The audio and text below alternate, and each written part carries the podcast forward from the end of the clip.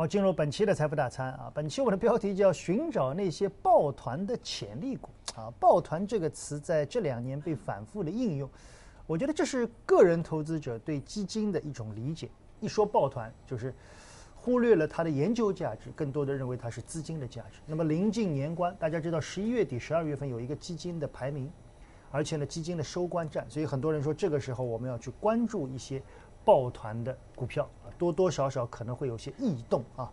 所以我们首先来看一看吧，这是二零二零年三季度公募基金的规模。我想我也不读数字了啊，反正今年的基金的规模的上升是非常厉害的。据我所知，有两家排在前十的基金。在今年六七八月份的发行数额大概是什么什么规模？就抵上他们前二十年的百分之四十。我说的是权益啊，接近一半，就可想而知今年的火爆程度。所以公募基金正在成为市场里面明显的有主导力量的一块。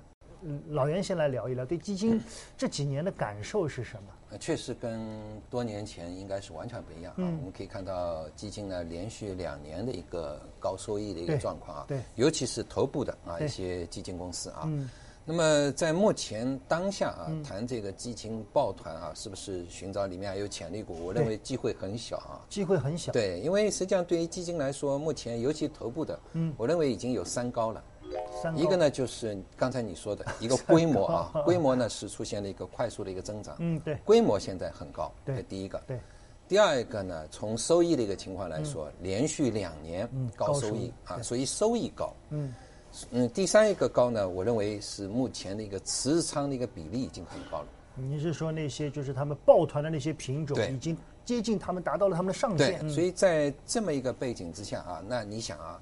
一个呢是目前啊，刚才我们说的一个一个收益非常高，对，那对基金经理来说动力就很小，他可能想要保收益。对，第二个高呢，因为目前刚才说的持仓比例高，嗯，手上现金少，嗯，所以真正要拔高，你也要有现金啊，嗯，没有现金的话，拔高的一个一个可能性也偏小。嗯，其实我们也在看到了七月份的科技医药。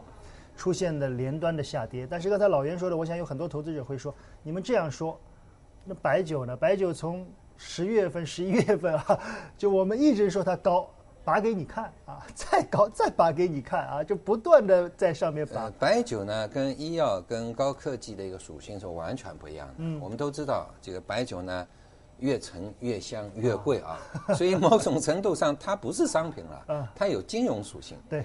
我觉得从这个角度来看，就是白酒是目前来看今年三条黄金赛道啊，基金到目前为止依然留下的一个炙手的挚爱的品种啊。当然，这里面也有很多抱团的痕迹。小吴，我觉得我们来聊一聊，就是它的整个持仓的变化。就是从基金的持仓变化来看，刚才我们说了啊，就是食品饮料减仓了计算机和医药。那么在这个过程里面，白酒是涨幅最好。但是我在想啊，其实三季报还有一些，比如汽车。汽车我看到是数据上是基金加仓最明显，虽然它的持仓比例没有白酒那么高，但是好像在我们看到以后，就是从十月底到现在，汽车股表现也就一般。所以对于基金的那种啊，我觉得很多投资者很喜欢跟踪吧，对，抄作业啊，我我我能理解啊，就有时候你自己觉得研究太累了，那些大佬的基金拿出来一看。抄一抄吧，那至少我也能涨一段。小吴对这些怎么看呢？怎么说呢？这样一个现象背后也有三高，也有三高。你们这都准备好了吗？对，第一个是整个机构持仓的这样一个集中度非常高。嗯，对。这和过去有很大的不同。过去一个行业如果涨的话，基本上都会出现上涨。对。一个行业跌呢，都会出现下跌。嗯。但现在在一个行业当中，你会发现机构他们持仓是越来越集中。就是集中在那几家公司。对。我最近拉了一下，现在机构排名前十、前五的那一些，对，他们核心的持仓无非就是两种，第一个是以隆基作为主要代表的光伏啊，对，第二个就是以我们说宁德主要代表的这样一个电动车，对，几乎他们的持仓前十大都是集中在这样一个范围当中。就是在三季报非常明显的，你说的我我突然间有印象，有两个基金，我们不点名广发的啊。隆基的单票的比例接近仓位的十个点哦，哇！就我当时看到的时候觉得有点惊人，因为十个点是绝对上限呐。是。你把单票买到那么多，但是。效果现在来看不错，对吧？嗯，所以集中度非常高，在单一行业当中就是不断的聚焦龙头，那自然会造成一个结果，龙头的估值不断拔高，对。这就是第二高，嗯，整个他们的一个机构的持仓的组合估值相对相对于来说非常非常高，不是那么的这样一个均衡，对。啊，所以也造成了第三个高，就是整个的一个波幅会非常非常高，那就波动很大对，。一旦是有哪一些行业，它的逻辑相对于之前有一定的缺失，或者景气度有一定下降，反映在股价当中，就会有非常剧烈的这样一个波动。所以这就是现在机构投资者面临的这样一个状况。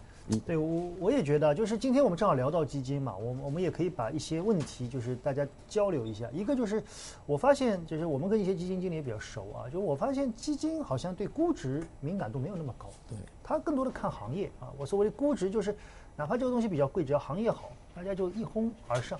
第二，基金的这种趋同性啊，很明显，就是它在某一两个季度，大家就是一起。大家还记得一二季度的时候，其实当二季度我们说很多的这个顺周期开始有复苏的迹象，基金基本不动，就还是在上面干。然后最近好像开始一起，开始有有明显的。老袁怎么看呢？就是未来的整个趋势，一是趋同性，二是这种抱团，我想很难改变。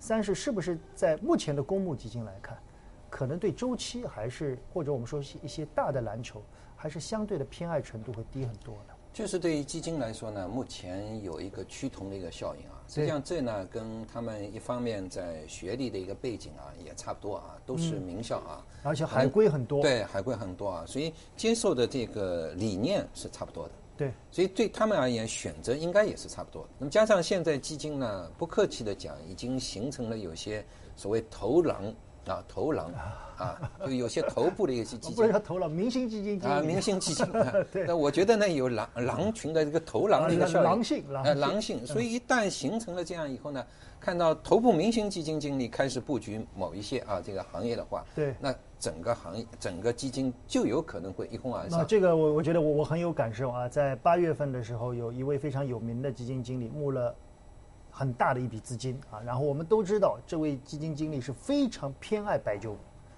当时的走势白酒其实是在高位出现了一些震荡啊，然后我们看到八月份到十月份啊，所有人都知道你拿了那么多钱一定会买白酒。然后大家群起而跟之啊，一直到了现在。当然效果我们现在还不知道效果，至少看到白酒是涨了很大的一段嘛。我们只是做一个解释啊。老所以我觉得得从这个效应来看，其实刚才我们是看到的是一哄而上啊对。那回过头来讲，如果这个明星基金经理觉得这个已经到了估值的一个天花板了，对那会出现什么样的一个情况呢？对。我想恐怕也是一个相反的就。像刚才小吴说的，一旦像计算机什么行业有一些波动，它马上股价会急速的下跌，而且他们退出的速度会非常快。所以这跟我们散户的一个羊群效应，我觉得也是有点差不多的。只是他们的力量更大嘛。所以如果从操作的角度来看，刚才我们说了很多的个人投资者是很喜欢抄作业。呃啊，但我想这个操作业现在？或者能不能抄？呃，抄作业是可以抄的，嗯，但抄作业呢不能去抄。刚才小魏已经说的啊，有些基金已经有些单一的一个票已经到了集中的一个上限的一个位置啊。那我想这个你说基金经理，哪怕这个股票在同一个基金体系当中，他这个是重仓股，其他人没有持有也没用，对他自己已经到了顶了，你没法再往上往上拔了。对，所以这个呢一定要注意。所以我觉得要抄就是要抄什么呢？就行业刚刚出现一个拐点，市场前面还有争议，突然发现这个行业拐点开始出现，嗯这个时候呢，我想顺着这个行业，你可以顺藤摸瓜，把这条藤上的其他的瓜拿来解剖看看，对。这可能机会会更大。我觉得就是对个人投资者去抄作业这件事啊，其实我觉得也比较正常啊。但是我觉得就几点吧，一个呢就是你偏短啊，你索性就是跟着明星基金经理，你看到了，觉得他们仓位比较重，股价涨得还不多啊，你认为它可能还会涨，那就做个短线吧，也不要去。搞研究了，因为你搞研究本来你就是抄作业嘛。第二就是像老袁说的，如果你能看懂它的逻辑，啊，那么我觉得他给了你一个研究方向啊，原来这一块我没看到，为什么这些基金突然之间配了那么多光伏？哦，你好像想通了，那么你可以跟上节奏，可能会更通顺一些。但是其实也会发生一个现象啊，其实在过去差不多半年时间里面，嗯，你会发现有一些抄作业啊，在某些论坛当中，大家一致的声音就是抄作业是赚不到钱的，呃，非但赚不到钱，反而很容易亏钱，嗯，因为。通常来说，大家抄作业会有一个一拥而上的这样一个效应，对，短期就瞬间把股价给拔高了。嗯，那么在里面的那些明星的一个基金经理，他们可是会看估值说话的。对，短期拔高之后，他们自然是出给了市场。甚至现在有一种说法，说有部分的明星基金专门在到了一定的程度，就是比如说我三季度快要截止了啊，我明明可以不进十大股东的，我偏要再买一点，买到你十大股东里面去，利用这样一个明星效应。带动市场的上涨，当然这只是我们外行的一种猜测啊。但我觉得人家如果有这个方式，他也没有错。那是你抄作业的水平没到 其实十大不十大并不重要，为什么？其实，在半年报也好，季报也好，对，所有的都能够看到。对，只是你这个可能对散户来说，F 十一庆啊，看到了十大啊。对对对。我们今天其实算是。我们算是外行啊，来看这些基金去交流。只是到了年底，我们来聊聊对基金的这个感受。最后，我们给大家一些操作的建议吧。因为今年的基金卖的太火热了。第一，就是基金还能不能买？我们当然指的是权益类基金啊，股票型的基金。第二，讨论讨论最近很火的、刚刚上市的一个科创板五零 ETF，未来或者我们短一点吧，明年，您觉得怎么样？我觉得应该还是有机会啊，但是在临近年底的时候，要防有搅局的一个现象。哦，搅局。哎，对，实际上今呃，这个我们可以看到本周吧，啊，在周四、周三晚间的时候呢，有一条消息，嗯，社保的啊，总这个拿出自己沪深三零零当中的这些股票，啊，可以作为融券了。对对。那这个有可能会形成一个搅局的一个因素，这一点一定要注意的。对。那第二一个呢？我觉得对于目前来说，假如啊，这个十一月、十二月，嗯，还有基金是有爆款出现的，嗯，那么爆款你可能买不足啊，但是你可以买这个基金经理管理的其他的一些基金。对，我觉得这个方式老袁说的是非常好的，就大家老是去买爆款，不如去买。这个基金经理已经有的品种吧，他钱进来是打这个的，这个方向好。呃，还有一个你刚才提到的一个五零 ETF 的一个问题，科创科创五零 ETF 的问题，我觉得可能要缓一缓。要缓一缓。哎，因为目前来说呢，五零 ETF 呢，当时这个五零的一个成分股啊，嗯，这个是在股票并不多的一个情况下确立的。对。那今后呢，会逐渐的一个调整。那么这个调整呢，未来会越来越有代表性。就是这个东西的稳定性还不好。哎，对，现在因为成分不稳定嘛，对，所以未来的一个它的一个稳定性还不一定最好，所以这可能要看。的建议是再等一等。小吴怎么看？呃，其实就是因为高估值了，嗯，所以未对于未来来说，他们的一个操作是有风险的。对，确实是有风险的。但是之所以有这么大量的资金愿意涌入到这个市场当中，其实和抱团也是分不开的。另外的话，给大家。可以有一个小小的一个建议吧。一般来说，到十一月份的时候，大家都知道进入到公募排名的这样一个时间段了。一般来说，我们就拉前五，现在排名前五的这样一个公募，能够能够去竞争的。对，然后看一下他们的这样一个核心的持仓。嗯。一般来说，在一些主要网站当中，大家都可以查询得到。对。一般来说，他们前十大的一个持仓，一般个股现在都是百分之五左右的。这样一个持仓的一个占比啊，比如说它七十亿的规模，可能它的一个持仓单票可能在四五个亿的一个水平啊。然后这当中，先抛开那些大家集中持仓的，就是其他公募也会配的品种，这些先抛开，然后看一下个股的前十大。如果它是比较独家的品种，它又是排名比较靠前的，然后前五的这样一个公募，他们竞争，我们说收益率的竞争又是非常激烈、非常接近。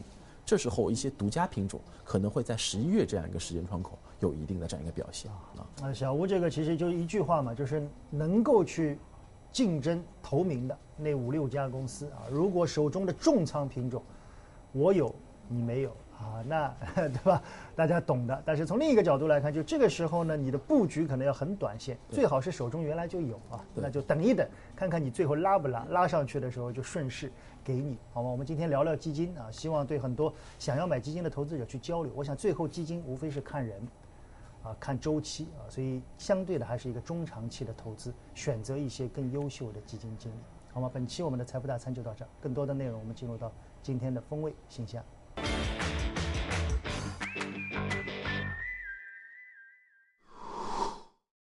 好，进入本期的风味信箱啊。本期呢，我觉得大家聊周期，本期本周是比较强的。我们看到很多人都说，在这一波周期里面，边老师很奇怪，就是大家都觉得是因为需求汽车带动的，但是。汽车本周没怎么涨，而且本周汽车是出了一些利好的，对不对？对。怎么看呢？汽车就是到了这个位置，好像它反而不如其他的周期股涨得好。呃，我想汽车因为前一阶段涨幅过快啊，有点超速的是比较厉害的。对。尤其整车啊，我觉得现阶段你要等一下啊，要等一下，要等一等，要等到下一个啊这个季报啊那个年报的时候再来看一下啊啊，到底有没有出现一个。符合它这么上涨的一个一个业绩做支撑，这一点一定要看看，这是一个啊。第二一个呢，其实呃，应该说汽车这个行业呢，对于呃目前来看是除了房地产之外，嗯，啊，对于经济可能上下游拉动最明显的今年其实政策上是非常扶持的。所以我们认为呢，目前从汽车的一个情况来看呢，基本上产业的一个拐点已经出现。嗯，所以这个是可以长期关注的。那对于如果说汽车长期关注的话，那就像刚才我们所说的，嗯，一根藤上的所有的瓜，你都要切开来看一看，整个产业链的一个瓶颈在哪里？那据我的了解，那我想这个瓶颈目前来看还是在新能源这个产业链的一个上游，呃，电池啊，包括锂的一个上游。那么现在来看呢，呃，包括这个碳酸锂的一个库存在下降，价格在慢慢的一个上升。那么还有像电解液啊，目前呢也是价格在上升啊，这个。库存在下降，同时呢，看得见的未来新增产能比较少，所以我想，如果说未来新能源汽车还能够高速发展的话，那么一定会轮到他们。对，就像五年前，当时炒作新能源汽车的时候，也是从锂电池啊炒到锂矿，再炒到什么盐湖提锂啊等等等等。那现在至少还没有疯狂嘛，所以我想这里面可能机会更多一些。我觉得这一波的汽车确实啊，一个是数据很漂亮，一个是涨速呢，在十月底的时候其实是有点快啊，特别是像整车能够这样涨也蛮罕见的啊，所以我觉得刚才老袁提到两点，一个是要跟随一下数据，只要数据能顶住，他们股价能顶住；第二个呢就拆开来啊，可能会有部分的产业链的其他行业。能不能再冒出来一些？那第二个呢？有很多人问这个本周很很重要的一个题材吧？啊，我觉得也不算题材，算是一个比较大的概念。RCEP 啊，这个这这件事呢，有的人说利好已经兑现了，很多港口已经涨过一波；有的人说边老师这是一件很重大的事，甚至和一三年的一带一路啊可以相提并论。小吴怎么看？呃，其实现在主主流的一个观点都是集中在类似于。啊，航运啊，港口啊，包括纺织服装啊，这样一些品种身上。但其实，如果我们细看 RCEP 的话，你会发现这一次最大的这样一个增量的意义，其实是中日之间建立了这样一个自贸的一个连接。嗯，也就意味着未来，比如说中国和日本之间的这样一个合作啊，商务上的一个深度合作会越来越多。然后大家这时候就想一想，日本它有什么样的一些拳头的一些品种，能够和我们产生非常大的一个交流？立马跳在脑子里面是两个啊，第一个就是日本的半导体，它的材料非常强。对，另外一个其实就是汽车行业了。汽车行业当中，日本其实最强的技术是在于它的氢能源汽车啊啊，所以其实传统的一些乘用车，我们看的是电电动车、锂电池，但是一些重卡。啊，一些运输车，其实我们更多看的是氢能源相关的，所以这方面其实会产生未来更多的这样一个交集。一旦产生交集的话，对于资本市场来说，就是更多的主题投资相关的一个机会了。哎，我觉得小吴突然间绕着今天正好我们本来说的是汽车，绕着绕着开始谈到氢能源啊，这一块我倒是觉得我今天第一次听啊，我听到就是从 RCEP 谈到氢能源这一块，我觉得是眼尖一亮啊，我觉得这个东西有点新意。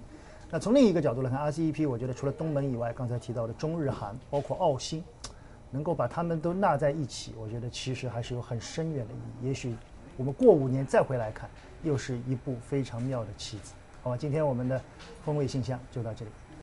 边学边赚研报点金购买指南，下载有看头 APP，点击进入首页上的课程栏目，下拉找到边学边赚研报点金，猛戳购买。就可以收获财经男神边锋伟为你度身打造的课程。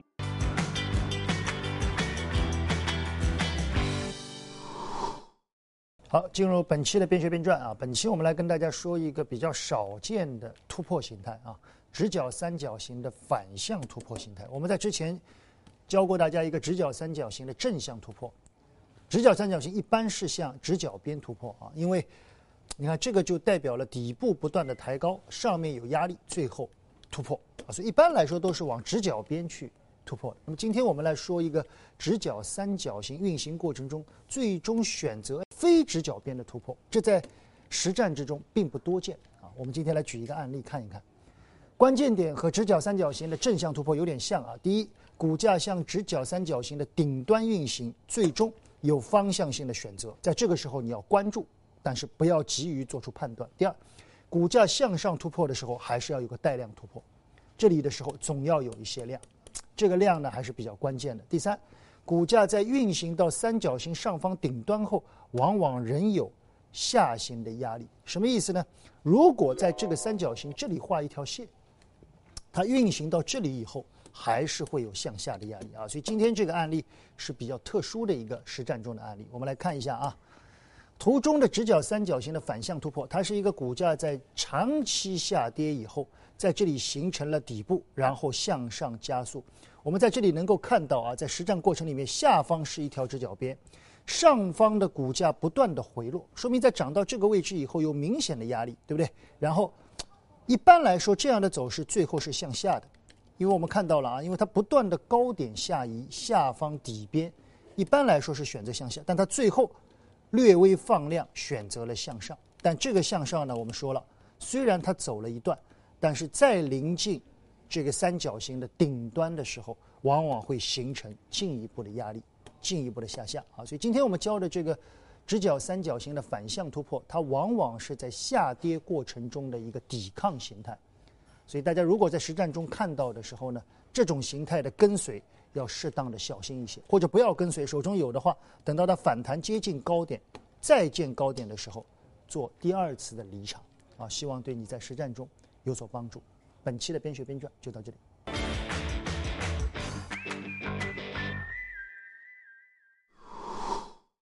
好，本期的财经风味我们就到这儿了啊，聊了基金，解答了一些互动啊，最后聊聊指数吧。本周的指数其实跷跷板有点明显了啊，创业板有点弱。上证还算是比较强的，老袁怎么看？呃，确实，上证呢近阶段比较强。那我想近阶段比较强的一个一个原因呢，是在于大金融。对，周期因为大金融呢，它这个弹性一般来说是比较弱嘛。对。呃，弹性比较弱，年头机构是不会关注的。如果认为今年是一个大年的话，它一定不是大金融。对。等到到了年底。